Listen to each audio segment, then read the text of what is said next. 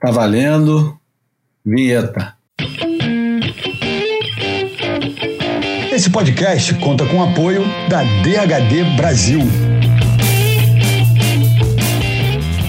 Bem-vindos ao Boia 168, filosofia de botequim sobre surf e seus afins líquidos e sólidos, ou uma ilha de informação cercada de água salgada. O Boia é gratuito e sai toda terça-feira. Nos avalie na sua plataforma de podcast preferida e se você gosta de nos ouvir, a melhor maneira de contribuir é compartilhando com seus amigos. Siga-nos no Instagram para ver a imagem falada e não deixe de visitar o boiapodcast.com para conferir tudo que ficou de fora de cada episódio. No boiapodcast.com você pode ver o, o que ouviu e pode ler também, comentar, sugerir. Se quiser nos ajudar financeiramente, temos uma campanha no catarse.me barra apoia boia. Pinga qualquer lá que qualquer valor é bem aceito. E pronto. É, Dá boas-vindas aos meus camaradas, parceiros do Boia. Bem-vindo, João Valente. Salve, galera. Faltou dizer que essa colaboração aí, qualquer valor é bem-vindo. A única coisa que vai condicionar é a birita que a gente vai pedir no bar, né? Se mandar pouco, a gente pede só.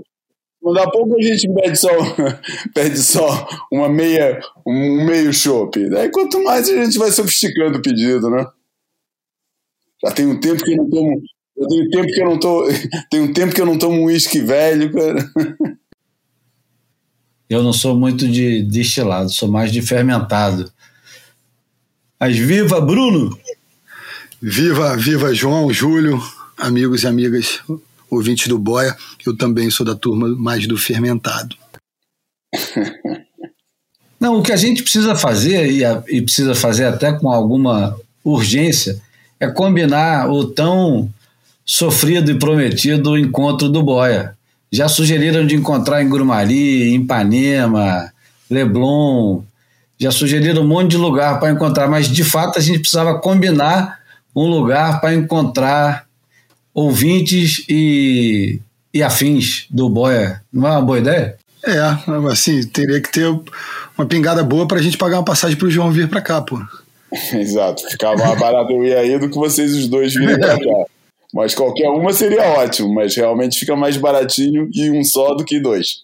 Olha, no atual estado das coisas, eu acho que o João participa aqui no Rio de Janeiro conosco via Skype, Zoom, qualquer coisa.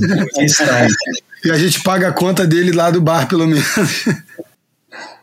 A gente faz um, um Pix, não, um PayPal para ele comprar uma garrafa do uísque do dentro do, do orçamento do Boia, né? Não, é verdade. Pô, dá, dá, dá um bom uísque. Se, se, se, evitar a passagem de avião, dá um bom uísque. Não é? É vero. Bom, vamos lá. Hoje, para começar, uma música do. É meio incontornável essas coisas. Então, pelo menos para mim, e para vocês também eu sei que é. Fiquei procurando uma música para começar hoje e fui parar no Gonzaguinha, que eu adoro.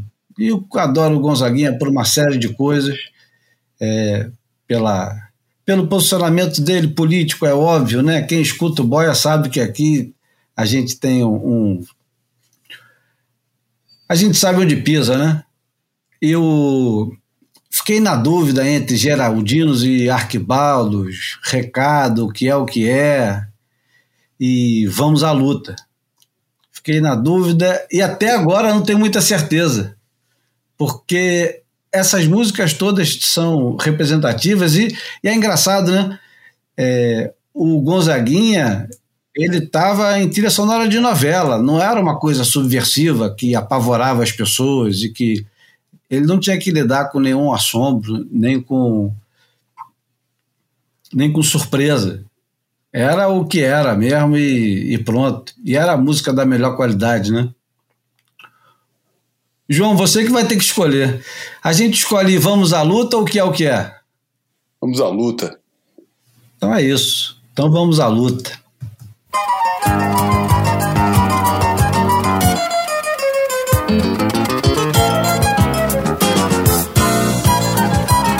Eu acredito é na rapaziada que segue em frente e segura o rojão. Eu ponho fé na fé da moçada que não foge da fera e enfrenta o leão. Eu vou à luta com essa juventude que não corre da raia a troco de nada. Eu vou no bloco dessa mocidade que não tá na saudade constrói a manhã desejada. Eu acredito é na rapaziada que segue em frente e segura o rojão. Como é que não? Eu ponho fé na fé da moçada que não pode dar fé e enfrenta o leão. Eu vou à luta com essa juventude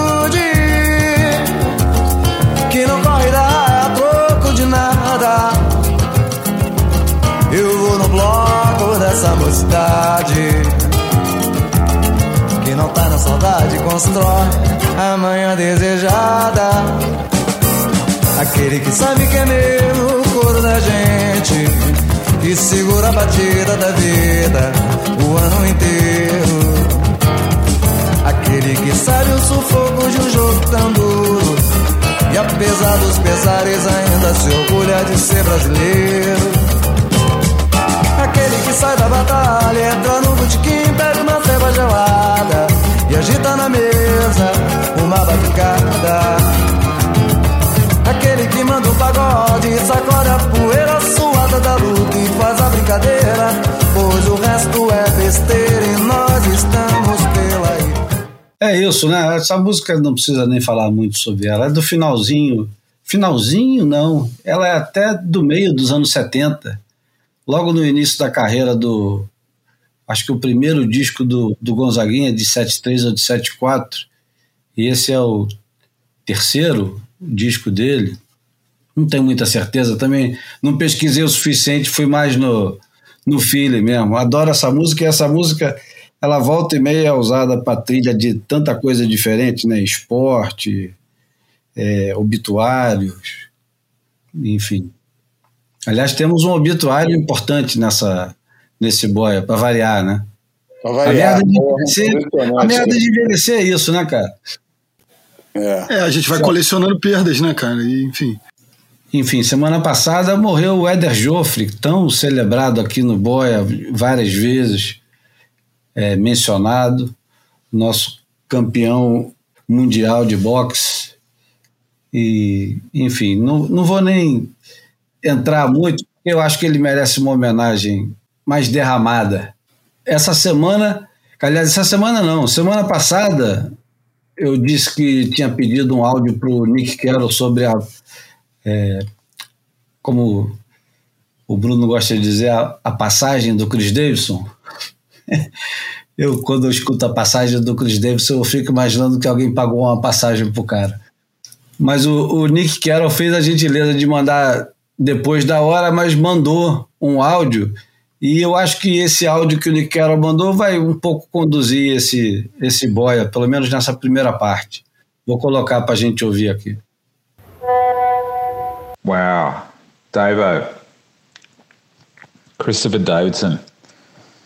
Wow. I think I first met Davo when he was pretty young, when he did the job on Kelly, maybe at Bells Beach. Uh, he just seemed like a live wire at that time. Still, you know, super young and small and slender, but just full of fire, full of energy. Um, and we sort of like ran across each other a few times after that. Um, and then we ended up spending a lot of time in Tahiti over about six or seven years. Uh, Davo would go to Tahiti for the big event there at Chopu, and I'd usually be there too because I just loved Tahiti and was enjoying spending time there. And we naturally gravitated to each other. Now, Davo was a Narrabeen kid, and I'd been brought up at Newport. The two beaches are about eight or 10 kilometres apart uh, on the Australian coast, just north of Sydney. And, you know, me and my young brother and uh, Derek Hind and a bunch of the rest of us Newport kids had been kind of adopted by the old school North Narrabeen guys, Simon Anderson and Terry Fitzgerald and Colin Smith, all that crew. They'd looked after us when we were young. And so I think, like all of us Newport kids, once we grew older, we felt like we had to kind of return the favour. you know, so kids like Hog and Davo um, and Co. Like like when we did come across them, we felt like you know we owed them something. I'm not sure exactly what that means. Uh, anyway, me and Davo gravitated toward each other in Tahiti, and uh, I was kind of the older guy who was like a little bit more sane and sensible. And Davo at that point was a fully grown person. Um, he already had one child with a woman, uh, his son Danger, and he was kind of loose. He was loose in the world. He was living out his last few years uh, on the CT, and he had some successful years in Tahiti and some some really unsuccessful ones. Uh, he was an extraordinary person, really. I've never met someone with uh, his heart so on his sleeve but at the same time, someone who just didn't know what that meant or how to deal with it. Uh, to be so exposed emotionally and yet so completely out of control uh, at the same time. But Tahiti was good for him in that way because it's just such a physical place. There's things that, th- that you can throw yourself against. There's the wave at Chopu, which is worth throwing yourself against. But there's a lot of other stuff too. We used to like go climb the hills behind Chopu, those ridges that you'll probably see in photographs. We've been up all of them. and uh, in the most stupid circumstances, like we'd climb up in the afternoons after surfing all morning on sort of semi days at Chopu, and we'd climb up and we'd look down and check the surf from like, I don't know, 200 meters up those cliffs. And uh, Davo was kind of living out a, a like a kind of military fantasy. I think because his dad had been to Vietnam and fought in Vietnam, and Davo fantas- fantasized himself as being like a, I don't know, like a military kid. You know, he, you know, we climb up those ridges and we get to the top and go, Corporal Mad Dog Davison reporting for duty, sir. I'd just be in stitches going, fuck, what am I, the officer here? I'm supposed to tell Corporal Mad Dog Davison what to do, which I did and uh, I don't know, we had a lot of fun together, but I was always really worried about him after that, after those years. I thought this guy's going to be so adrift once the tour life ends, uh, because it's a, that kind of tour life is a great home for someone who's so loose. You know, it, you're always moving on to another country.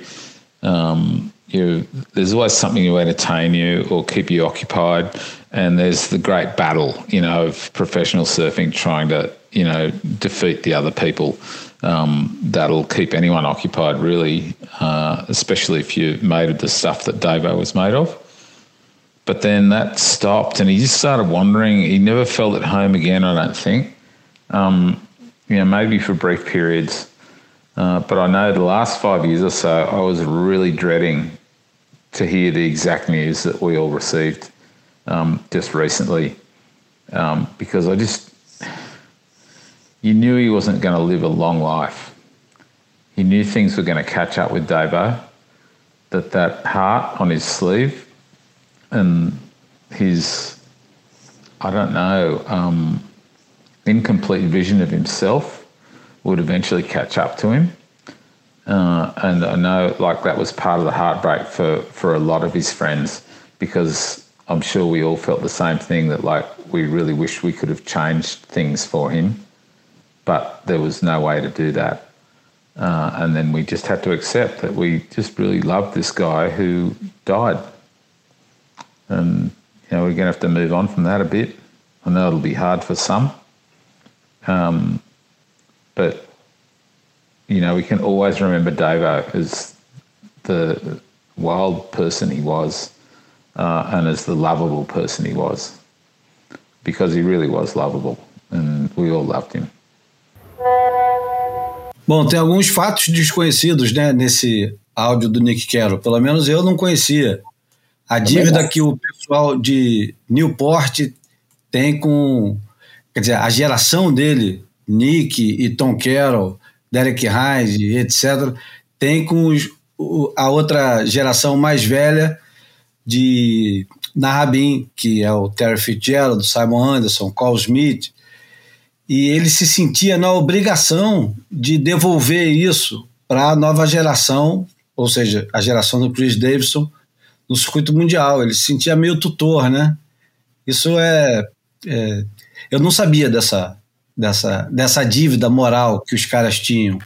Mas não ah, é uma sabia? coisa assim, muito estranha no âmbito do, da cultura de clube australiana, né? Eles Isso. têm essa tradição de, de você surfa para o teu clube, você está dentro de uma de uma comunidade de algum jeito, entendeu? Você participa daquilo, você faz parte daquilo que não impede que tenha umas ovelhas desgarradas no meio dessa história toda, tem sempre, mas a cultura é, é uma coisa bem da, da cultura de clube é, australiana. Não, e a admiração do, do, não sei do Nick, mas a do Tom é, pelo, pelo Cole Smith é, é declarada é, publicamente, né? No, o livro ele era, do, era a grande influência dele, né? É, é. Principalmente outro, no surf né? backside. Tem outro conflito, né? É, São é. dois. São dois. São dois. Um é de Narrabin e o outro eu não sei de onde é que é. Se, não sei se é de Cronola. É, é de Sidney também. É. Momento. Não, e, não sei. E, tinha, e os dois eram goofs, né? E, e um deles é meio um dos promotores da, das seis canaletas, né? Isso. Isso. Tem essa. Bom, outro fato interessante. Quer dizer, fato interessante, uma curiosidade, né? Que o pai do Dave era veterano do Vietnã, né? E o Dave adorava ficar brincando com isso quando eles iam escalar, é, brincar na, nas montanhas que tem ali no Tahiti. O Caramba. Bruno já foi no Tahiti, eu nunca fui. Você chegou a subir lá nas montanhas, foi fazer esses Cara, fiz, fiz um. Não, não, não fui por trilha, não. Fui de carro mas me remeteu a uma outra experiência de juventude, que foi uma vez eu fui penetrar numa festinha no, na Joatinga aqui, com, com Bruno Brocal, o Júlio conhece, um grande amigo meu, e a gente entrou pelo meio do mato para sair perto de um muro para acesso à casa. E no meio do mato, num clima meio cambodiano, com essa coisa meio, meio Vietnã, o, a gente encontrou o, o falecido Ryan Grace no meio do mato. Caramba. E o Ryan, e o Ryan Grace começou a simular justamente isso que o Davo fez lá com o Nick, que era brincar que ele tivesse no Vietnã. É o Vietnã, magrinho. É, velho, tiro de lá, tiro de cá. Se liga, magrinho. Dispersa por aqui, entra por ali, vamos invadir, magrinho. E aí o cara teve uma, um delírio vietnamita no meio da Joatinga, parecido com esse que o Davo teve lá, lá, lá em Chopo. Mas o, o Tahiti tem uma geografia, pô, linda demais, cara. É, é coisa assim para competir é, pau a pau com o Havaí e, ganhar em alguns aspectos. É, é, lindo, que são as colinas meio triangulares, assim, né? os morros, morrotes triangulares, as cachoeiras no meio, é coisa realmente de sonho. Muito madeirense. E outra coisa, e outra coisa que o João Valente é, observou quando escutou o áudio pela primeira vez foi que o circuito mundial é, é, um, é um lugar de acolhimento dessas almas perdidas, né? E isso é. é, uma coisa muito interessante de conversar, né, João? É, cara, eu, eu, o Zé Seabra, por exemplo, a gente comentando, que foi aquilo que a gente viveu disso, a nossa dimensão aqui na Europa, na época que existia o circuito EPSA, que era o nome na época da, da do braço europeu da, da ASP, Circuito European Professional Surfing Association, e o Zé Seabra sempre comenta comigo, fala, caramba, cara, aquele, aquele EPSA era a maior fuga, né, cara? Ficava esperando ter, ter, ter etapa para fugir, para poder fugir daqui, né? Fugir.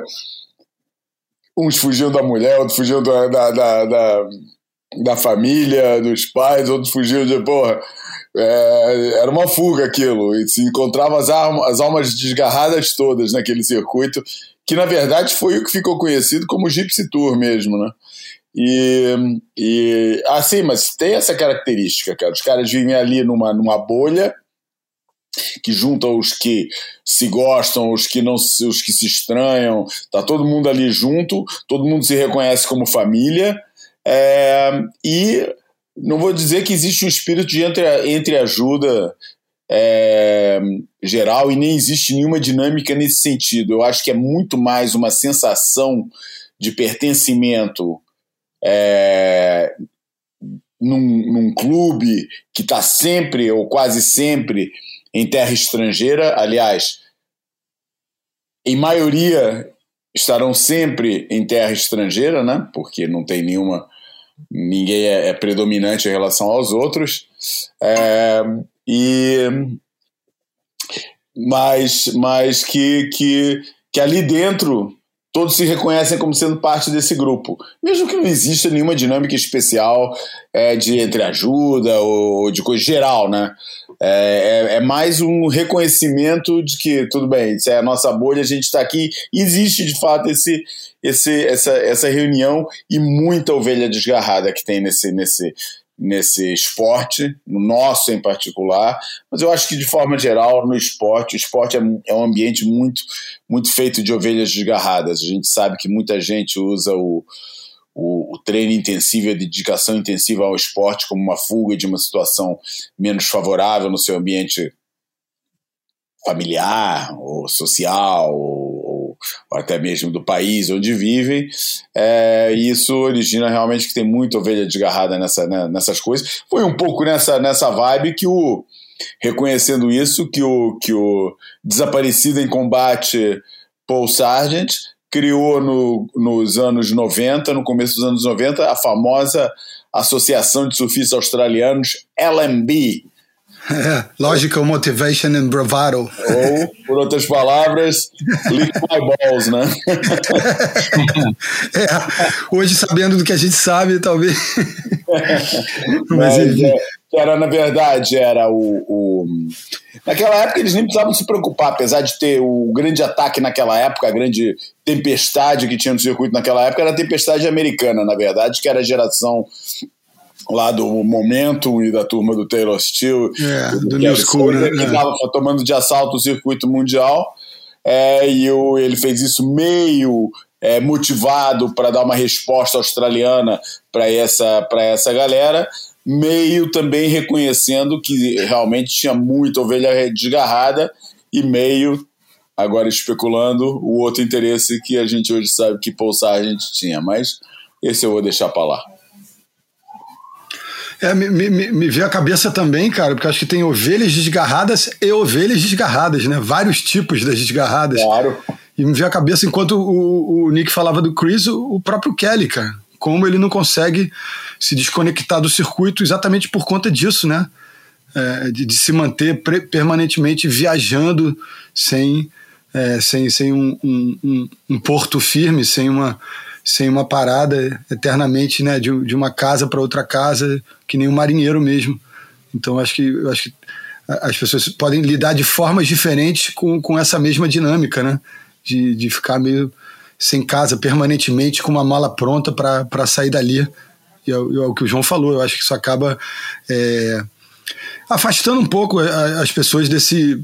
Acho que a, a, a, casa, né? Você ficar muito tempo no mesmo lugar, você acaba que você tem que enfrentar algumas questões interiores, né? Algum né, esse diálogo com os nossos botões, né, com os nossos, com os nossos fantasmas, eu acho que uh, o, o, a necessidade de se permanecer na estrada faz você meio se afastar desses dilemas existenciais de alguma maneira, né? E é o inverso do, da síndrome do ninho vazio, né? Que os pais têm quando os filhos vão embora de casa.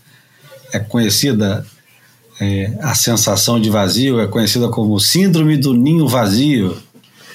E, e nesse caso é o, é o contrário. É. é. a síndrome de não estar no ninho, né? Porque o cara não, cresceu... é a síndrome do voo permanente, né, Júlio? É. Não, é um ninho aquele ali.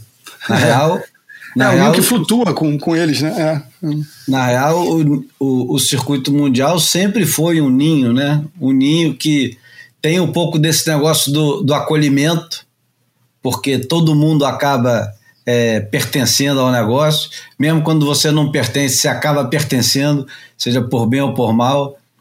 E lembro tão bem quando o Joel Parkinson foi entrevistado para o filme do Saca, ele ele disse que passou muito tempo se perguntando se ele pertencia àquele grupo, porque ele não conseguia ser campeão mundial. Todo mundo considerava ele um, um candidato, mas ele tinha dúvidas.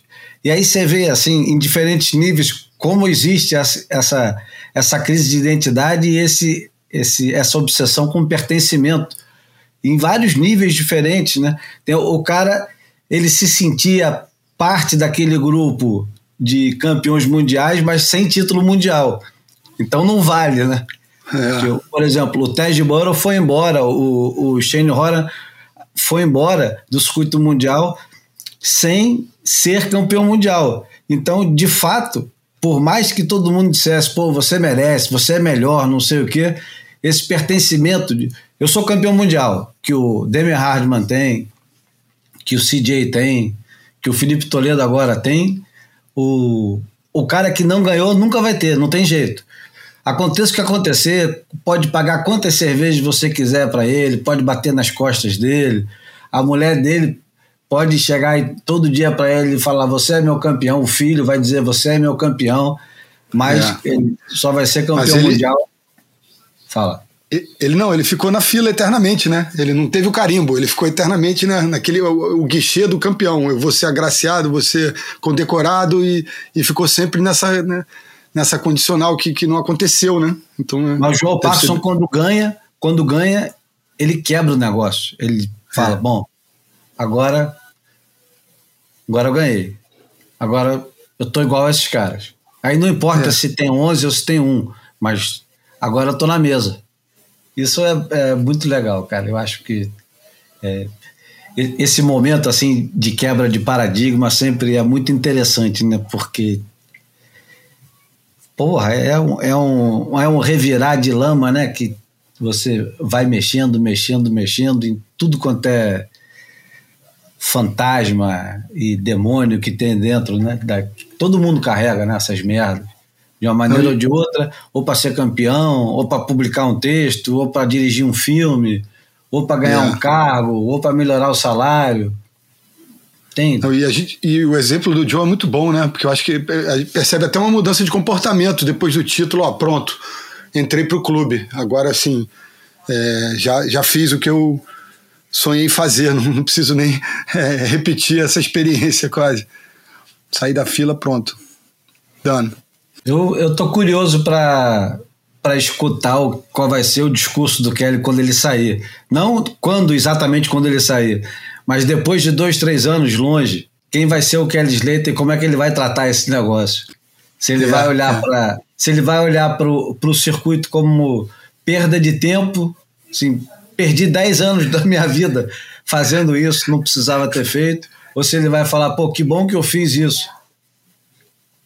Porque a impressão que a gente que... tem hoje é que, poxa, o cara tá fazendo hora extra há uns 10 anos, né? É, exatamente. Lá se vão 11 agora do, do último título dele, que é anterior a esse do Parco, né? Pois é. Não, quando o cara ganhou Pipe, todo mundo ficou emocionado. Puxa vida, incrível, como é que o cara consegue e tal. Mas pensando bem agora, enfim, vamos ver o ano que vem como é que começa, né? É, é. Aliás, uma, uma, coisa que a gente nem falou foi o do ISA Games, né? Porque agora os Estados Unidos conquistou a terceira vaga, né? Não, é o Japão, né? Os Estados Japão. Unidos e o Japão. Ah, não, peraí, os Estados Unidos ganhou o campeonato por equipes, não foi? Não, os Estados Unidos não ganhou o feminino, cara? Hum. Quem ganhou o feminino mesmo, cara? É, tá vendo? Caraca. Caramba, quem foi Garache. Quem ganhou não foi a Kira Pinkerton? Mas é, mas Kira é, é, é australiana. Né, Hã? Aqui é, é australiana. Ela não é americana? Aqui, Caramba, vamos passar esse recibo. Vamos Caramba, passar esse recibo. Momento Belize eu... legal, hein? momento Belize legal. Quem entra agora é a comitiva do Belize. Bem-vinda, Belize. Belize que fica onde, Jonas? Como é? Belize. Belize, bacana a comitiva de Belize. Ah, bacana mesmo, hein? É, que fica? Belize. Belize fica. bela bandeira de Belize, Ah, não? É, diferente, hein? Diferente. É, Belize fica no, na... Hein? É americana. Eu É, eu falei com vocês, É, É porque ele fica. o site deles é muito ruim, né? De... É confuso, né? É, Não, é, e não é- chega a lugar nenhum, né? O é tempo pesado, né? É, é- é um scroll eterno ali, né? Um negócio meio estranho. Então, vamos lá. Quem ganhou foi o Kano Igarashi no masculino e a Kira Pinkerton no feminino.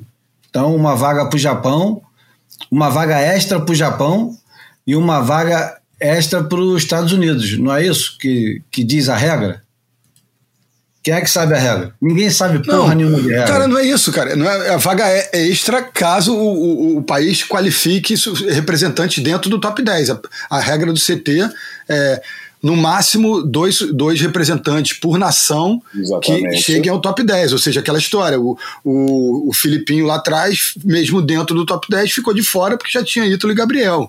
Então, assim, eu- eu- não é uma terceira vaga do Japão, porque o Japão não tem nem um segundo representante na elite, né? É uma vaga extra, né? É uma vaga independente, a gente pode dizer assim, talvez, né? Ah, eu tinha entendido até hoje que era. Você tinha direito a uma terceira vaga. Não, porque na verdade as duas primeiras não estão garantidas, depende da, da qualificação do CT. Ah, Entendeu? é, faz isso todo é, sentido, né? é, essa é a ótica do, de da potência que somos hoje em dia, né? Se tivesse transposto isso para um passado não muito distante, era só um- uma vaga, né? E não uma terceira vaga, né? En- Então, qual é a diferença que faz agora? Eu sei que o, o Japão e os Estados Unidos garantiram vaga, é isso, independente de qualquer Isso, coisa. Isso, exatamente. vaga. É, É, já tem uma vaga independentemente do que aconteça na elite da, da, da liga.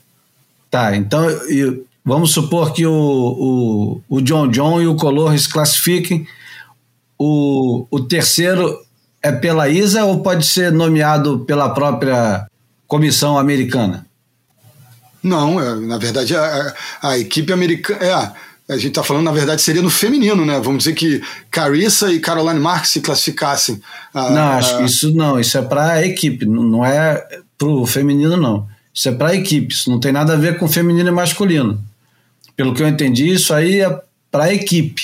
Eu tô abrindo a matéria que eu tava procurando aqui, que é uma matéria que eu já guardei faz tempo. Já nem sei quando é que eu guardei isso, mas já tem bastante tempo até. é, que é sobre o critério é, do, do, de classificação para as Olimpíadas.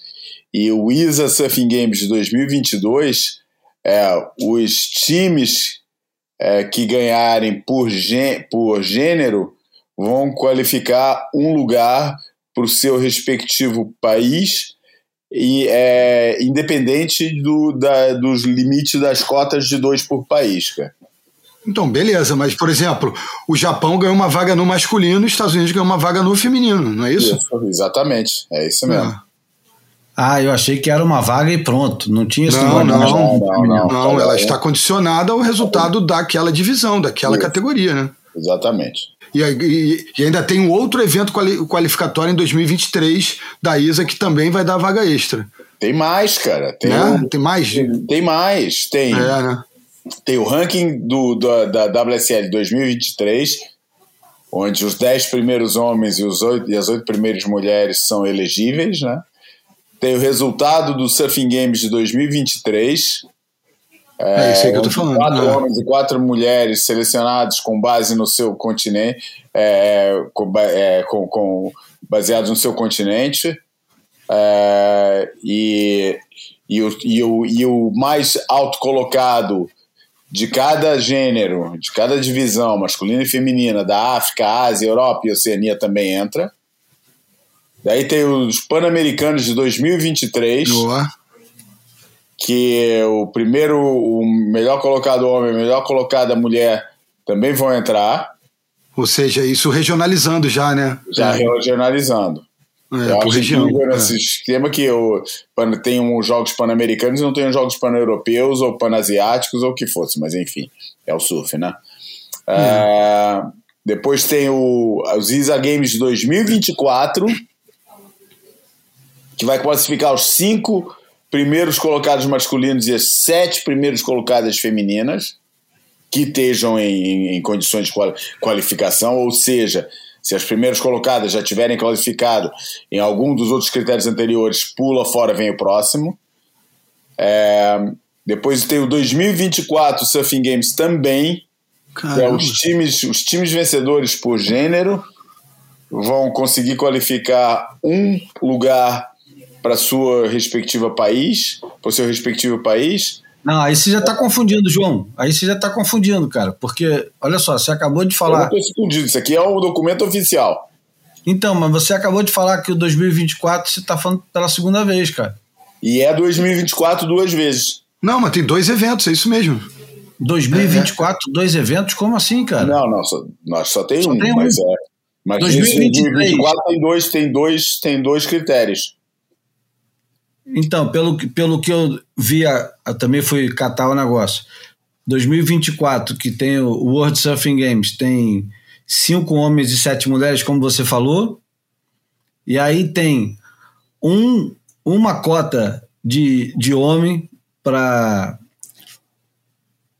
para um time que deve ser o melhor colocado e uma cota de mulher também para um time e ainda tem uma uma outra chance de um Kelly Slater da vida se classificar que é uma cota de universalidade que tem uma mulher e um Exatamente. homem que podem ir Exatamente.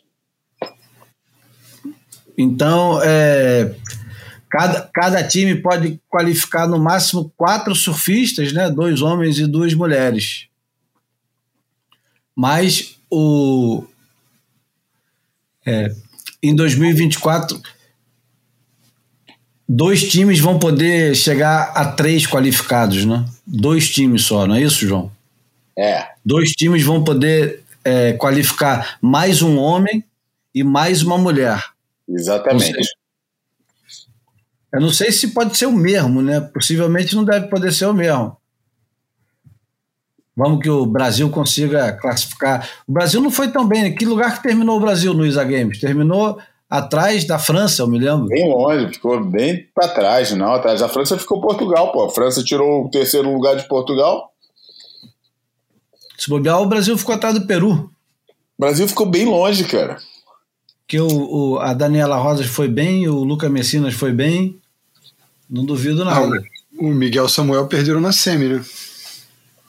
Isso, é, isso faz alguma diferença pra gente? Ou vamos garantir tudo no, na última hora? Ou vamos apostar tudo no WCT? A gente tem que voltar ah, nesse acho... assunto com alguém que entende desse negócio. Chamar o Bezinho é. Otero, do, do Comitê Olímpico Brasileiro, que, que trabalha com a, com a galera do surf. O Brasil Boa. ficou em sexto lugar, atrás do Japão. Estados Unidos ficou em primeiro, Austrália em segundo, França em terceiro, Portugal em quarto. Pô, Portugal foi maior azar porque a Tereza Bom Valor se machucou e não pôde surfar o dia final, né? Porque se ela pudesse entrar numa bateria, a França já não. A, com ela não surfando, a França tinha que ganhar a divisão feminina. É, aliás, quem, peraí, quem ganhou a divisão feminina foi a Paulinha cara. Não, foi a Kira Pinkerton. É. Sim. Então a Pauline ficou em segundo. A Pauline ficou em segundo. Então é isso. Pauline não podia ficar nem em segundo, em primeiro ou segundo lugar, ela passava, a França passava para frente de Portugal. Ficou exatamente em segundo lugar. E Portugal, é, quase que os dois Guilhermes que competiram, né, Ribeiro e Fonseca, quase que eles causam um estrago, né? O Fonseca foi para a final o Fonseca e... causou um estrago, cara. Pô, foi até a final, cara. Foi assim uma surpresa. E ir pra final nesses campeonatos é difícil pra cacete, porque o cara tem que correr mais de 550 baterias, né? É muita bateria, cara. É um... Nossa, 10 repescagens, né? Tem uma coisa muito louca. Aliás, no, no, no Expresso tem uma entrevista grande do Diogo Pombo com o Kikas. É verdade. Muito boa. Muito boa a entrevista. Ele fala, fala de tudo, cara. É bem, é bem legal. Eu, eu sinto é legal. falta, às vezes, de ter entrevistas com, com surfistas que fujam um pouquinho do quando você aprendeu a pegar onda, como é que foi esse ano, é, o que, que você sentiu quando você levantou o troféu de Mas campeão mundial. Nível, né, O cara é jornalista mesmo, trata de uma porrada de assunto E o surf ele trata por interesse pessoal. Ele pega onda? Por isso é outra formação da tarimba, né? Nem sei. Ele cara. pega onda? Sinceramente, nem sei, mas acho muito difícil eu não pegar. Ninguém tem esse interesse todo no surf se não pega onda. Você já não pegou. Bom, seguindo em frente, essa semana, já que a gente outro dia colocou o áudio que recebemos de um, de um jovem que escuta o boia, que é uma, um ateróico, a gente recebeu de novo um ainda mais surpreendente. E eu vou colocar aqui e depois comento. Oi, Júlio. Boa noite. É, não queria ser chato, só queria dizer que eu sou um grande fã do trabalho de vocês aí no Boia. É, eu, eu fiquei assim com vontade de falar com você, porque há uns três episódios atrás eu ouvi você dizer que ficou maluco, que tinha um cara aqui do Nordeste com vinte e poucos anos que ouvia muito boia e tal, que você não imaginava que tivesse gente dessa idade e de tão longe que o boia. Eu sou do Rio Grande do Norte, aqui de Natal, e eu tenho 18 anos, escuto boia desde os meus 17 anos. e sou um grande fã do trabalho de vocês. Eu surfo mal pra caralho, mas eu adoro o esporte. E como eu sou novo, eu, meu conhecimento sobre a história do surf é muito pequeno. E eu fico doido quando eu escuto as histórias de vocês, de bastidores e tal. Quem me indicou o boia foi um brother meu chamado Gustavo Fernandes Leão. O maluco surfa pra caralho. E ele é doido pelo boia, doido, doido, doido. Ele posta stories pra caramba, marcando vocês e tal. É isso, ele me indicou, ficou doido dizendo que vocês falaram dele em um episódio e tal. Queria dizer que vocês é, iluminam a, as minhas duas horas de ônibus pra ir voltar da faculdade. e é isso. Um forte abraço, meu mano. Tamo junto. Porra, grande se, abraço. se houvesse, se houvesse dúvida que o Nordeste é o melhor povo do Brasil, que eu acho que fica desfeita, né? Aí, né? Nossa, que sotaque saboroso, né, meu irmão? É muito bom. Esse aí foi o Gabriel Siriaco, ou Siríaco, não sei onde é que está o, o acento, lá de, do Rio Grande do Norte, que ouve o boia. Cara, fui na conta, eu escutei o negócio e falei, pô, deixa eu ver esse moleque, eu quero ver a cara dele, né? É, da lá rosto a voz, cara. né? É. Uma cara muito boa, né, de moleque. E o moleque é músico e tem 109 mil seguidores no, no Instagram. Tem música lá no Spotify, se você for buscar. Te levo pra Miami, amor. Miami é bem perto de Mãe Luísa. Te prometo dar um buquê de flor. Se não me quiser, eu tô na pista. Vou te mostrar o pico do pontão lá em Bahia Formosa. Minha pranchinha rosa, o meu surf de borda. Mas se não quiser, é só me dizer qual é. Se não falar comigo, eu não largo do seu pé. Que nem aí, Tom Senna fez o pro de passa mal. Eu faço esses boyzinhos sem sal, eu sou fã do. Moleque engajado politicamente, moleque bem-humorado, pegador de surf lá em Bahia Formosa. Que É, poxa, cara, fiquei.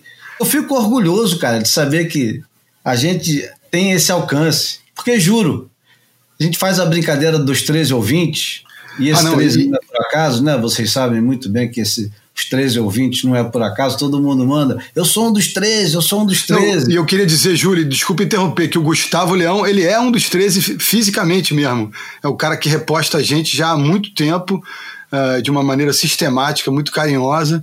Então, assim, se existe esse simbolismo do Clube dos 13, e- ele tem essa, tem essa carteirinha. Pô, então obrigado, Gabriel. Obrigado por ter perdido tempo de mandar a mensagem, que é muito bom, cara, receber essas mensagens, saber que o Boia alcança 18 anos, 20 anos, 25, 60. O, o Boia não, não tem barreiras, né? É só chegar. Então, é o pretexto que a gente precisava para puxar o Ítalo para participar aqui com a gente. Afinal de contas, né, temos um ouvinte do mesmo um ouvinte assíduo do mesmo estado, estado que já nos deu campeões mundiais. Vale a pena, né? Não seria Ah, nada mal, né? Eu gostaria muito de ter o Ítalo, o Felipe, o Gabriel. Quem sabe? A gente pode sonhar que não custa nada, né? Qualquer hora dessa, o, algum deles atende o telefone, né? Olha lá as mensagens e fala: opa, deixa eu ir lá.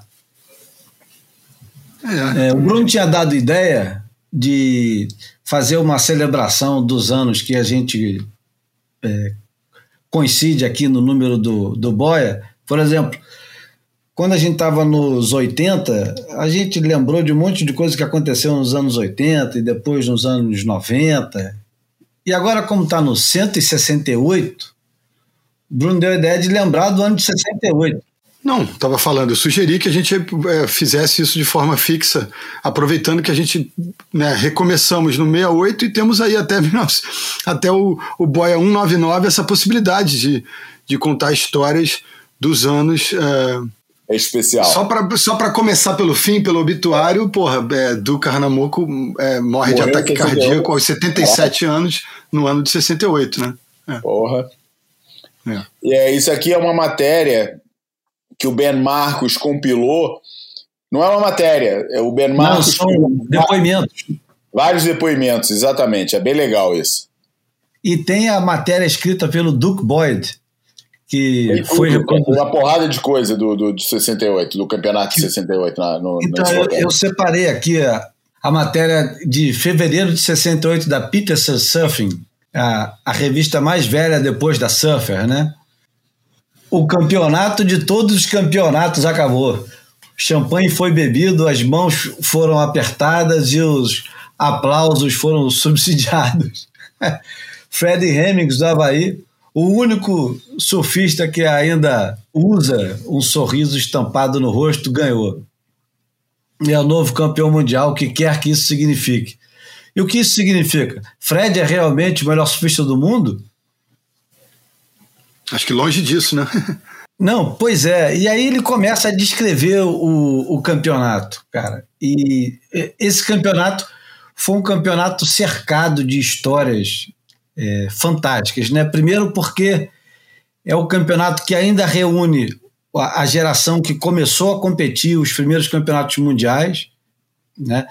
e com a nova geração, representada muito por um cara que a gente comenta bastante aqui, mas que ele é, ora resgatado como uma lembrança boa e ora resgatado como uma maldição do surf. Eu estou me referindo ao Renan Belira, né?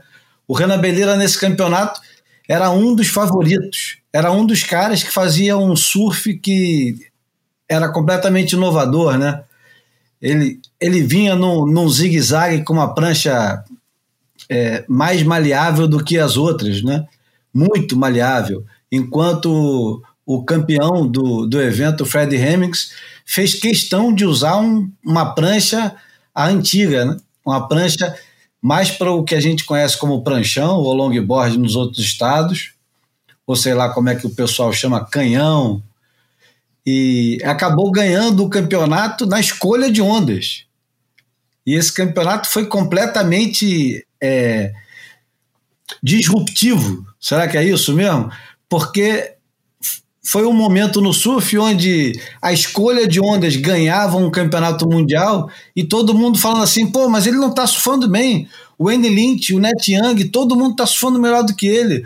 O Joey Cabell, que era o, o favorito na final, porque parece que surfava mais rápido do que todo mundo. Mike Doyle, que era, eu me enganei, não era o Joe Cabell.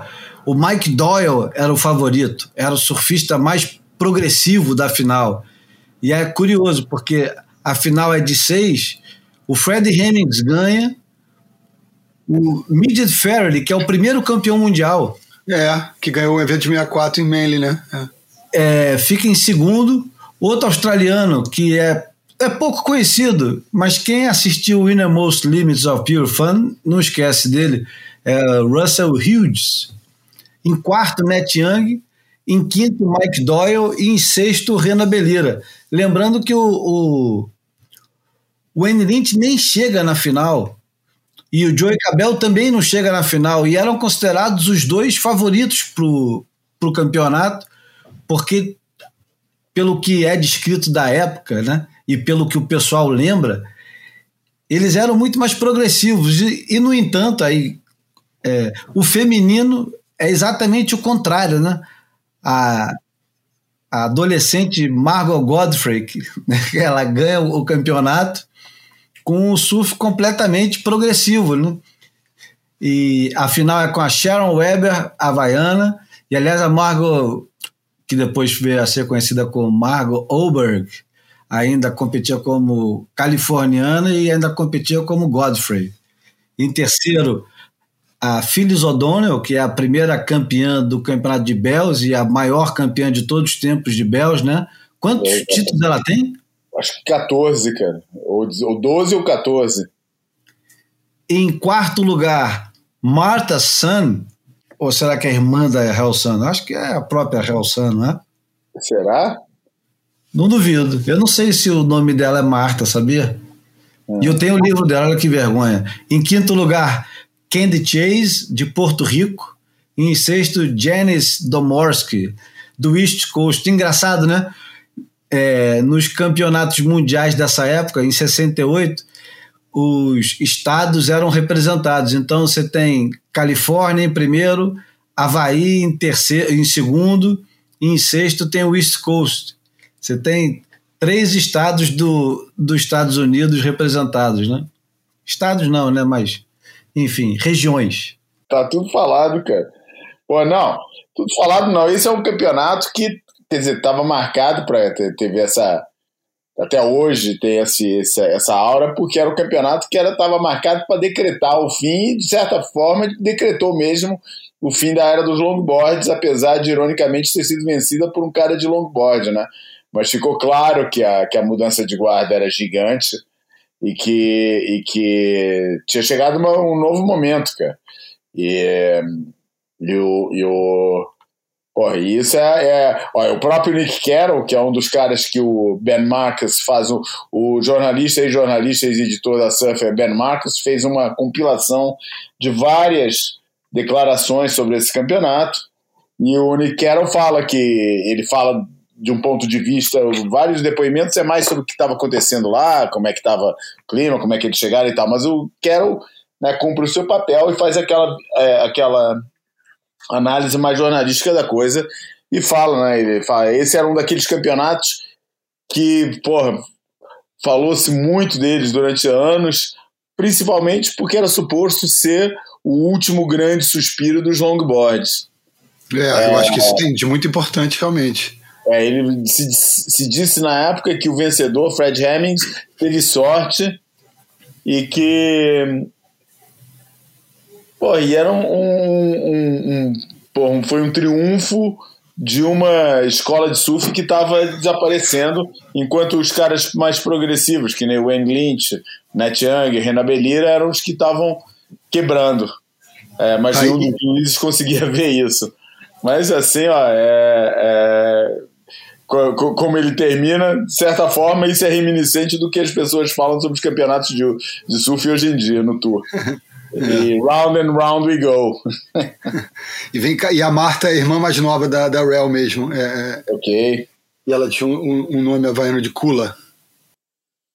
E aí está, é um campeonato que, porra, o, o, o, por exemplo, o Paul Witzig também tem uma declaração interessante. Ele fala, ó, na, na, no grande quadro, né, no big picture, é, eu penso que o Porto Rico foi importante porque não tinha nenhum time que levasse a vantagem de estar jogando em casa. Todo mundo é, vinha de fora é, da ilha e encontraram no, no, no, no- espaço neutro com todo respeito para quaisquer surfistas de Porto Rico que podem que eu, que eu possa estar esquecendo.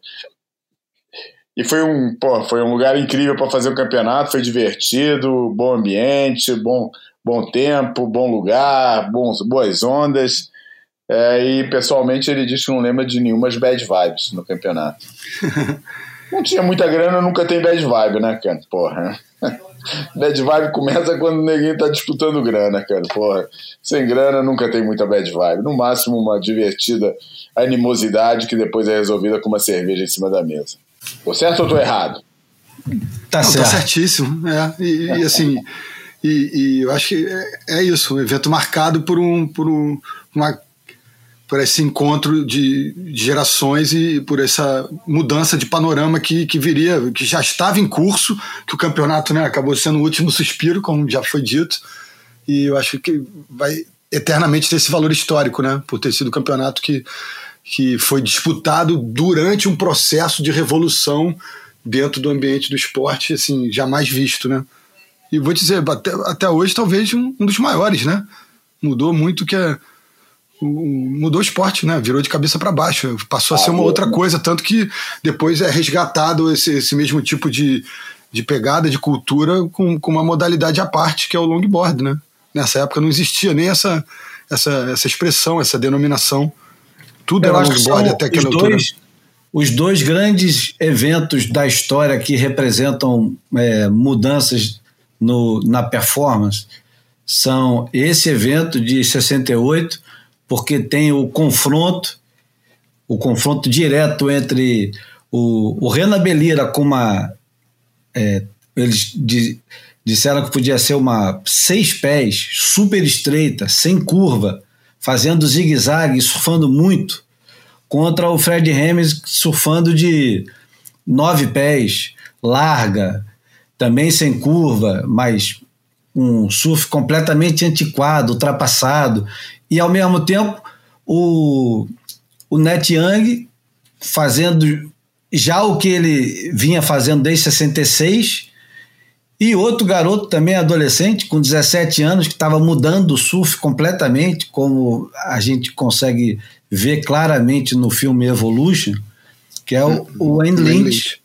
Que atacava de backside de um jeito que ninguém sonhava e, a- e era até é, criticado, porque a linha quebrava muito, não tinha aquele negócio harmônico de surfar na linha da onda, ele Mas quebrava a fazia linha. questão disso, né? Ele provavelmente fazia questão de quebrar totalmente a linha sem menor sentido de, de, de harmonia, né? A harmonia dele era a quebra mesmo. Exato. E o outro campeonato que tem esse confronto direto, e aliás, talvez esse sim, o, o maior deles, é o, é o campeonato de Bells em 81, que É. espero que um dia alguém faça um documentário sobre exclusivamente esse campeonato, Eu também, porque cara. foi, foi a ulti- o último respiro de três é, tipos de prancha se encontrando numa condição só. Tava lá a monoquilha dos anos 70, que o pessoal usava para onda grande ainda, porque nem todo mundo se sentia à vontade de usar a biquília para onda grande, porque a biquília claramente não funcionava em ondas muito grandes. E hoje em dia até tem essas mid-lentes que o pessoal faz e a prancha funciona. Naquela época era todo mundo de 5,6, 5,7, 5,8. É, a Swallow é, outro, é outra pegada. Os né? caras muito grandes, tipo Marquista, usava uma biquília 6 e 2, mas aquilo não funcionava numa, numa ladeirona de 15 pés. Aquilo ali esquece. No Havaí o pessoal estava usando sempre a monoquilha. É. E nessa, nessa brincadeira entra o Simon Anderson com a três quilhas. Então você tem no mesmo campeonato a, a monoquilha, a biquilha e a três quilhas se enfrentando pela primeira e última vez. Porque depois daquilo, depois daquilo o, o mundo muda completamente, o mundo do surf muda completamente. As Muito biquílias rápido, são. né, Hã? Muito rápido, cara, porque o É assimilado muito rápido, né? Em 82, em 82 já tava todo mundo de. de é, De não, Trusser, 83, 83 no Brasil já tava todo mundo de, de, de Trusser, né? É, o negócio é numa velocidade alucinada, porque É, em 83 81 nem tem campeonato, é 82 mesmo. É. Não, em, oit- não, Não, 81. eu tô falando que em 83 já tava todo mundo no Rio, que eu lembro no Rio, to- todo mundo trocando a. a- Ah, tá, não, sem ser campeonato, a cultura É, re- reinante. Isso, isso. negócio, Tá. pô, era uma época, vale lembrar, né, cara? Uma época sem Instagram, sem, sem rede social, É. sem, sem porra nenhuma, cara. É internet. impressionante a velocidade com que a coisa chegou é, no Brasil, né? Eu lembro até hoje do Valdir Vargas chegando com a Nirvana três quilhas dele. E me lembro do campeonato de 1982 no Arpoador, que tinha o Greg Day de Energy, né, do, do prancha que o Simon Anderson fazia. Quem mais que estava de três quilhas naquele campeonato? Tinha mais gente de Tresquilhas, mas não tinha tanta gente. Tinha pouca É, tinha muita gente, gente. de biquília, né? Tá passando de, de, de, de 68 para 81 aí, hein? É, mas era isso mesmo. Era isso. O, o Net Young, no, no depoimento que está escolhido dele aqui, ele dá uma revelação para mim que, para mim é nova, cara, que ele fala que os três australianos que estavam lá, né, o Wayne, o, o, o Wayne Lynch, o Net Young e o Ted é, Midget. Midget, o Midget Fairley, eles estavam todos, eles, todos eles eram shapers, né? E cada um deles estava estava fazendo as suas pranchas na sua fa, na sua na sua fábrica, é brincadeira, no seu no seu shape rooms lá. É, e era uma fase de, exper- de experimentação total que todo mundo estava tentando arrumar um jeito de surfar mais perto do, do, do buraco da onda. E, e, e ele fala aqui que, que, a que todas as pranchas que eles estavam surfando em Porto Rico foram feitas na França, na fábrica do Michel Barlan, que é um assim surge aqui agora como um elemento curioso, é, meio outsider, talvez até só circunstancial, do, de um novo personagem na, na história da na, na Shortboard Revolution, né, que foi a fábrica do Barlan. Então, tem que investigar isso melhor, ver que influências que isso teve lá na França, o surf da França, que já era grande na época. Já tinha uma cena acontecendo lá na França. Bom, a gente esqueceu de dizer que esse era o almanac, né? É, Vamos, vamos inverter, botar a vinheta do almanac no final. Vambora. Almanac flutuante. Não, eu já, já coloquei, já coloquei. Já colocou, né? É isso. A gente está celebrando, sabe o quê? Essa semana? Não, mentira, foi semana passada. 40 anos de lançamento do CD. E tá voltando à moda agora o CD, viu, João? Pode guardar os seus. Então, beleza. Pela, é, pela primeira vez, ano passado, o, a vendagem do CD voltou a, a subir. Opa, então eu vou até investir aqui no, no CD do meu carro. Eu já estava meio que desistindo. Ou assim vou Ah. comprar um, um CD novo lá pro meu carro para poder escutar os meus no carro. Pro carro não vale a pena, qualquer buraquinho ele pula e tal. Isso é. Pô, mas eu vou te falar, não pula não, Júlio. Eu ouço direto. Ah, é? É, tem, tem lá uns encalhados lá, coisa velha. Tem Dinosaur Jr., tem Bob Marley, tem um rap que eu gosto, Jurassic Five, e eu sou daqueles caras que deixam encalhado um mesmo disco no carro durante é, alguns meses. E aí troco, de dois em dois meses eu troco, porque não- hoje em dia eu também não faço é, deslocamentos muito longos, então vou ouvindo as coisas meio pingadas assim. E como eu escuto muito rádio também, eu só passo muito para CD em túneis e afins. Bom, ultrapassamos 68 e vamos direto então para imagem falada, que o João vai lembrar qual é o ano, que eu nem faço ideia qual é, mas se bobear é 2008 ou 2018. Vamos lá. Fotografei você na minha Rolleiflex.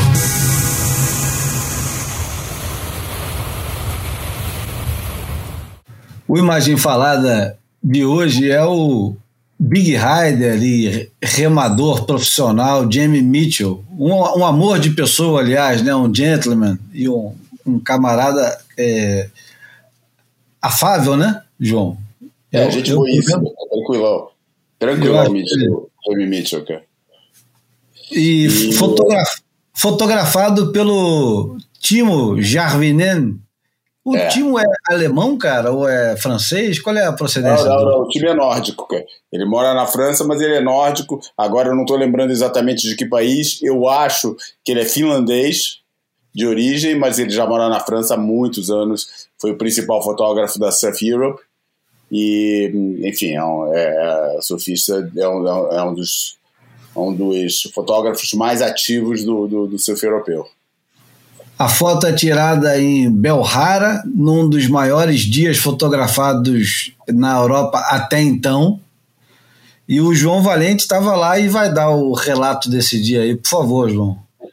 Bom, para começar, a gente errou direto, você errou direto aí nos anos, né? Porque é, foi em janeiro de 2014, no Suel, que ficou conhecido como Hércules, porque era o nome da tempestade que estava tava, tava pegando e que mandou esse Suel que a gente sabia que era um Suel que ia chegar limpinho, que não ia ter vento e que ia atingir a Europa inteira, né? Daí o, o, o Gregório e o Rubem Gonzalez que na época eram dois dos portugueses que estavam mais ativos nesse negócio de towing e tal, resolver o Gregório resolveu montar uma barca para a gente ir lá para a França e a gente ficou hospedado na casa do Peio Lizarrazu, que era o diretor de marketing da Quicksilver na época. O Peio é irmão do Bixente Lizarrazu, é, o lateral direito da seleção francesa que derrotou o Brasil na final de 98. Primeiro Eles são da, franceses bascos, né? É, franceses bascos, tem história é. aí. Daí eu, a gente chegou lá e tal, tava lá, ficou na casa dele, daí todo dia ia, e o Suel só tava programado para chegar em dois ou três dias. Aí a gente um dia foi almoçar, foi fazer um, teve um churrasco na casa do Vicente, Vicente Lizarrazu. E, e, o, e a gente tinha uma, uma, uma, uma. A gente teve um pedido, né? O, o, em nome do irmão, né, o, o, o Pale pediu pra gente não partilhar a fotografia, não botar nada, não falar que a gente está na casa do cara, porque por causa do chamado imposto revolucionário, que é o imposto que a ETA e os grupos separatistas bascos cobram dos grandes empresários e das grandes fortunas ali do País Basco para financiar a guerrilha separatista. E é na base da extorsão mesmo, né? Obviamente, né, o, o, o Bixente, como, como como Basco é, e como jogador de futebol de sucesso, rico e tal, era um alvo, né? Então tinha essa, essa, essa esse pedido do Peio para a gente não fazer muito alarido com, com de onde a gente estava. E tava lá todo mundo, cara, tava lá uma galera, cara. Pô, tava lá Sam George, que tava fazendo um filme na época, que eu nem sei que, que deu esse filme. Tava, pô, tava uma galera lá, no, é, uma, uma galera, tinha umas 20 pessoas lá na casa do Vicente, que fica na frente de Belharra. Fica lá em cima da, da, da encosta do, do, do, do, morro ali atrás da, da, daquela, da, da região ali de que fica ali entre Anglê e Ocegó é onde quebra essa, onde tem esse esse ban, esse esse esse monte de pedra, né? Essa esse, essa bancada lá fora que só quebra quando tá gigante o mar e na época era considerada a onda de o, o lugar de onda grande. A Nazaré já tinha o seu espaço, mas como não era uma onda muito comum e tal, só de vez em quando quebrava, ainda tinha uma aura muito, uma aura muito grande.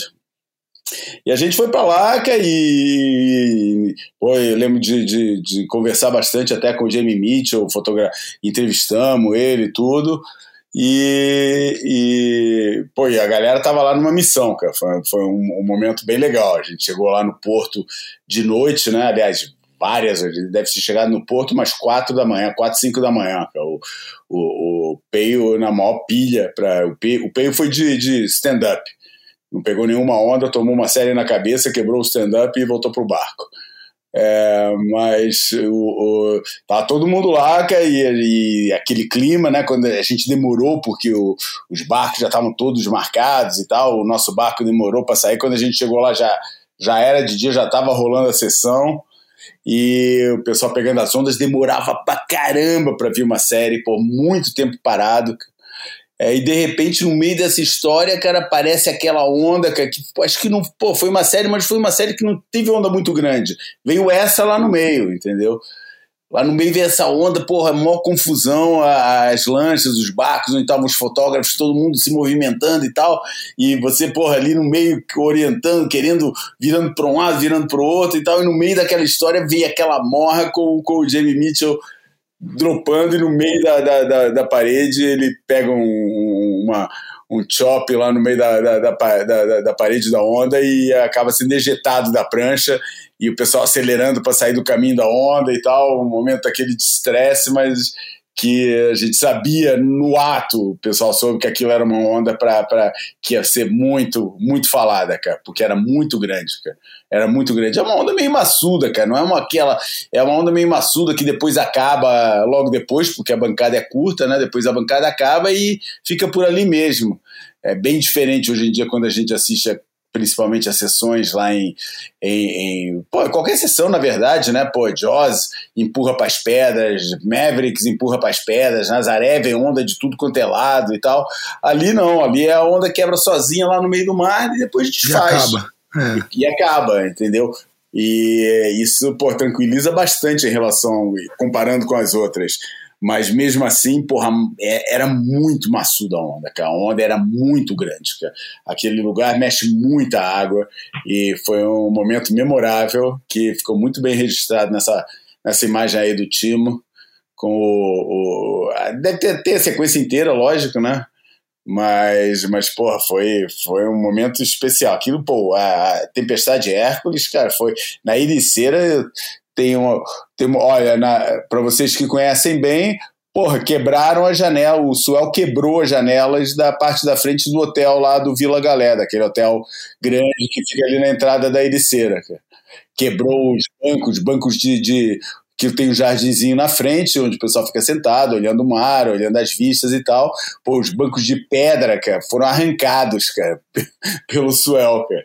E Suel, mais uma vez, sem vento, só onda mesmo, que é um negócio incrível.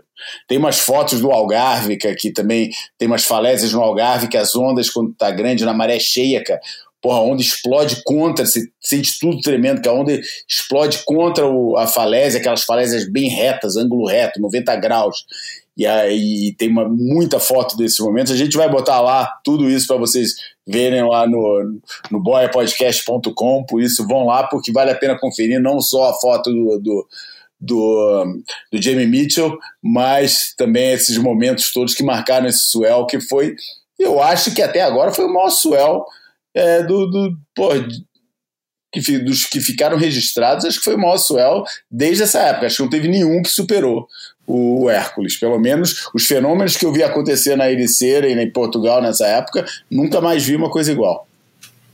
Ô João, eu levantei para pegar o, um café e não ah. ouvi tudo que você falou. Você mencionou que o Jamie Mitchell é campeão da. Não, Molocaiuá. Da, da, da travessia. Nem de resultado, nem de campeonato, nem de nada. É. Hã? Não mencionei nada de resultado de campeonato, nada dessas histórias. Então, o, o Jamie Mitchell é um dos maiores campeões né, de, de travessia de, entre Molokai e Oahu, né, que é uma. Eu acho que é a principal corrida. Não, a principal é de Santa Catalina. Ah, é? Não sabia. É. Nem sabia que tinha Santa Catarina. Santa Catalina, pô, uma matéria incrível no, no Surface Journal, que chama, como é que chama? The Pedalboard Race from Hell. E era, era escrito na primeira pessoa pelo Led Hamilton que ficou lá para vigésimo, trigésimo e tal. É, e, e, o Jamie é multicampeão, né? Do, da, da, dessa travessia Molokai-Oahu, né? Enfileirou nível Slater, né? É. Uhum. Ele, ele é o quê? Ele é sete vezes campeão, é isso? Sei lá. Cara, eu acho que é papo de, de 10, mas enfim, não, não tenho na cabeça. É papo de 10, né? Enfim, ele é. É papo, é papo de 10. Ô, João, é por que, que eu fiquei na cabeça quando a gente estava falando da pauta sobre essa foto? Eu fiquei com, na cabeça com alguma coisa de, de madeira, da madeira você ficou falando de, de, de, Santa Bárbara, de não sei o que, de Açores, sei lá. Não, porque a gente estava decidindo ah. entre essa foto e uma de Nazaré. Uma ah, de Nazaré. Tá uma de Açores. Ah, é, tá. E eu, e essa, eu só comentei que essa era. Ah, aquela bonita com, com, tá, tá com pórtico é, ali, tá certo. Beleza. Falando sobre a foto que ficou de fora. Entendi. É, é uma, uma pós-reunião de pauta dentro do programa, então, tá. Bom, então, para tornar o negócio mais curto e não irmos para as famosas duas horas, aliás, a gente roubou semana passada. Botei a música de 30 minutos para chegar a duas horas. E o pessoal adorou, hein? O pessoal é. adorou. Enfim, vamos para a porta, pode ser? Bora. Bora. Então, hoje, hoje falamos que estamos em Ericeira, né? No Challenger lá, mas tudo bem. Semana que vem a gente é, fala tá melhor. Muito, tá muito no é, começo, né? É. pesquisas hoje, quando vocês estiverem escutando esse podcast, quem escutar logo quando sai. Provavelmente foi day off, porque o mar está caindo bastante mas está com uma previsão de entrar onda de novo logo a partir de quinta-feira e o campeonato vai rolar até domingo, tranquilo, lá em Ribeira Ilhas, sem sobressaltos. Até agora não aconteceu grande coisa, primeira, primeira fase masculina e feminina avançaram, os suspeitos do costume todos cumpriram o, o, o que se esperava, mas agora vamos aguardar, não vale a pena ainda perder muito tempo com isso. É, teve o primeiro classificado, né, para o ano que vem, para 2020. É verdade, isso é uma é, novidade. Isso, isso é uma nota importante, é. Verdade. Primeiro surfista da história da Indonésia chegar na elite. Rio Aida, o Aida, primeiro surfista indonésio, o indonesiano, como fala no Brasil, é, a chegar na, na elite, hein, cara? Porra, é significativo, né? Pô, é, o- porque é o destino, afinal de contas, é o primeiro representante do destino número um da lista de todos os surfistas do mundo para ir um dia visitar, né? Não, e, e É, classificado é, na, durante, no, antes da metade da penúltima, da, da antepenúltima etapa. Exatamente, mandou muito Com bem. duas vitórias no já carimbadas, né? Exatamente. É bom, né? Ou é? Ou eu tô enganado? É o, é o destino número um, né? Ou você, Ah, é? você vai mais de Maldivas. Pô, voo imaginário, Não, né? Indonésia. Indonésia longe. Indonésia longe. É, Ah, não, pro O Brasil só a nota triste foi as derrotas do, foram as derrotas do Matheus Erdi e do João, João Chianca, que perderam prematuramente. Rio Arida, que eu arrisco dizer que foi o cara que adiou o título mundial do Filipinho, né? Ganhou do Filipinho no México, numa onda que todo mundo apostava dinheiro no Filipinho. Aí foi o Rio Arida e ganhou dele, não foi? Ele não ganhou do, do Filipinho no México? É, é isso mesmo. Pra quem que ele perdeu? Não, não me lembro se ele perdeu pro, pro Ítalo ou pro Matheus. Enfim. Já não lembro. Aí já queria Não. informação na cabeça demais. Ele tem um, tem um surf vistoso que se encaixa em tudo quanto é tipo de onda e possivelmente deve ser bom de tubo, né? O cara que aprende a pegar onda na Indonésia não tem como não ser bom de tubo, né? Bom, vou terminar o, o Boia número 168 com uma música de 1973 de um trio formado pelo Luiz Carlos Sá, Zé Rodrigues e Gutenberg Guarabira. Conhece, né, João? Sá Rodrigues e. Guarabira? Claro que conheço. Porra, como é que não vou conhecer isso? É um- uma música que. Pô, o sertão vai virar mar? Não. Não, eu sei que não, mas, pô, sai Guarabira, né, cara? Porra. Essa música é maravilhosa, cara. O sertão vai virar mar, dá no coração o medo que algum dia o mar também vire sertão. Você acha que esses caras estavam na frente do tempo ou não? É. Hein? Diz aí. Porra, entendi. os caras já estavam vendo a- o aquecimento global lá atrás, cara. Ó, e assim, é porque eu São sou ou são nordestinos? cultura inútil pop, porra, tem uma novela atualmente na Globo que se chama Mar do Sertão, que essa é a música tema. Então, tá vendo? E, ó, e, o, e o Rio Aida ganhou mesmo do Filipinho e depois perdeu pro próprio Jack, que foi o campeão da etapa, né, no México, no ano passado. É, me lembro que era uma coisa dessa. É.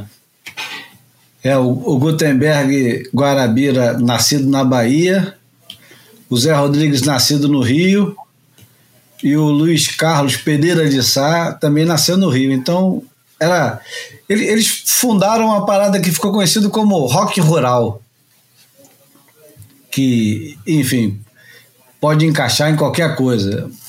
O, o, É uma boa designação tupiniquim pro folk, né? É. Sendo Deixa que tem ser, né? um, um quesinho de psicodélico nessa história que não dá pra esquecer, né? Pô, mas Ah, Birds é folk e é psicodélico. É, acho que é a contemporaneidade, né? É é a áurea da época. A música que eu escolhi foi o Mestre Jonas. Eu, quando era moleque, ia numa colônia de férias. Pra... A maioria da turma que ia pra colônia de férias era tudo da colônia judaica, chama Kinder. O Kinderman. Ah, o, o Bussunda Kinderman. conta muitas histórias no livro dele sobre. É, então, o Bussunda. Eu, se, se eu tivesse uma boa memória, eu até lembrava do Bussunda, mas é um problema esse negócio. Eu, eu fui ali por 77, 78, por ali. E era a música tema do, do, da Kinderland sempre foi Mestre Jonas, que é uma, é uma metáfora da colônia de férias, é uma metáfora também para o que você quiser encaixar, mas é uma metáfora para nossa infância, né, para nossa juventude. E eu adoro essa música. E é uma boa música para terminar e também não deixa de ser um- uma, uma bela mensagem. Eu acho que é uma tá metáfora para o circuito mundial também, hein? Se bobear.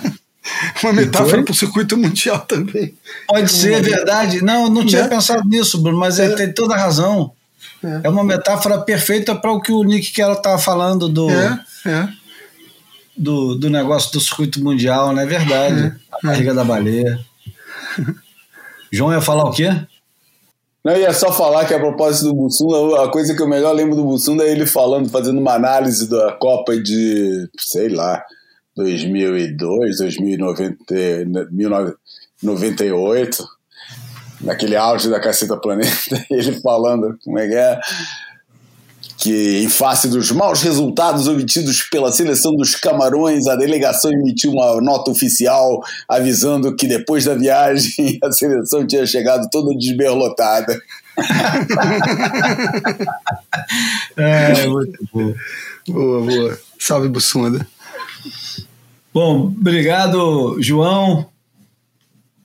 Valeu, foi mais um prazer nessa semana de Challenger. Mais uma semana daquela, Júlio, tá daquele jeito que você sabe. Outubro, sem vento, calor.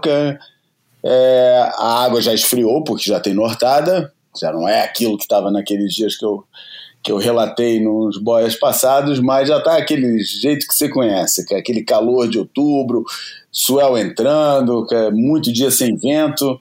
E é isso aí. Vamos ver o que que vai acontecer lá na, em Ribeiradilha. Semana que vem a gente está aqui para comentar.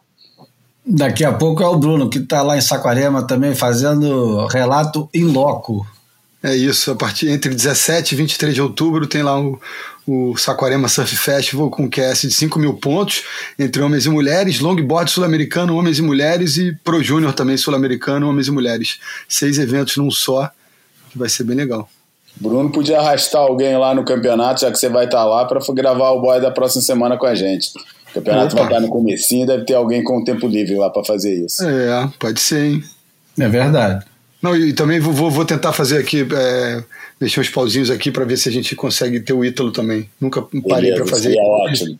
E assim, tem, tem uma relação le- legal com ele e com, com uma turma que está muito próxima dele. um boy especial Nordeste, É, Pô, ia ser exatamente. bom isso, hein? né? Viva. Eu chamava, eu chamava uma rapaziada do Mangue Beach, hein? Opa! Olha. Então, porra, cara. O Nordeste, a história não foi bem contada ainda, não, hein, cara. Porra, o surf no Brasil, pô, vim, foi, foi o, o, o, né, foi o Coringa da evolução da, da foi o Coringa da, da, da Brazilian Storm, da, do futuro, do embrião da Brazilian Storm, né? cara? É, E continua sendo até hoje o Coringa da história. total. Mas é um tema, vamos, vamos, vamos pensar nisso. Fica prometido. E tem uma encruzilhada nos anos 70 também no Nordeste, que é muito mal contada, né? Mal celebrada, inclusi- inclusive. Que eu acho que um- uma das melhores memórias que eu tenho da Brasil Surf é em Bioara e a- o, o sonho das onda- ondas perfeitas espalhadas pelo Brasil, onde ninguém sabia direito o que, que acontecia, onde é que era. Nas ondas do surf tem, tem, tem uma sequência de nordestina bem impactante também, assim, legal. Pois é, então. Já antes do, de tudo virar para o sul, ele estava virado para o nordeste. E, a, e a, o surfare da galera, apesar de ser pontualmente no, no sul, quando o pessoal queria viajar de verdade, viajar, que eu digo, de explorar o- a fronteira desconhecida, o pessoal virava para o nordeste. Ia do Espírito Santo para cima. Enfim, Vamos embora com o mestre Jonas, Sá, Rodrigues e Guarabira e até semana que vem.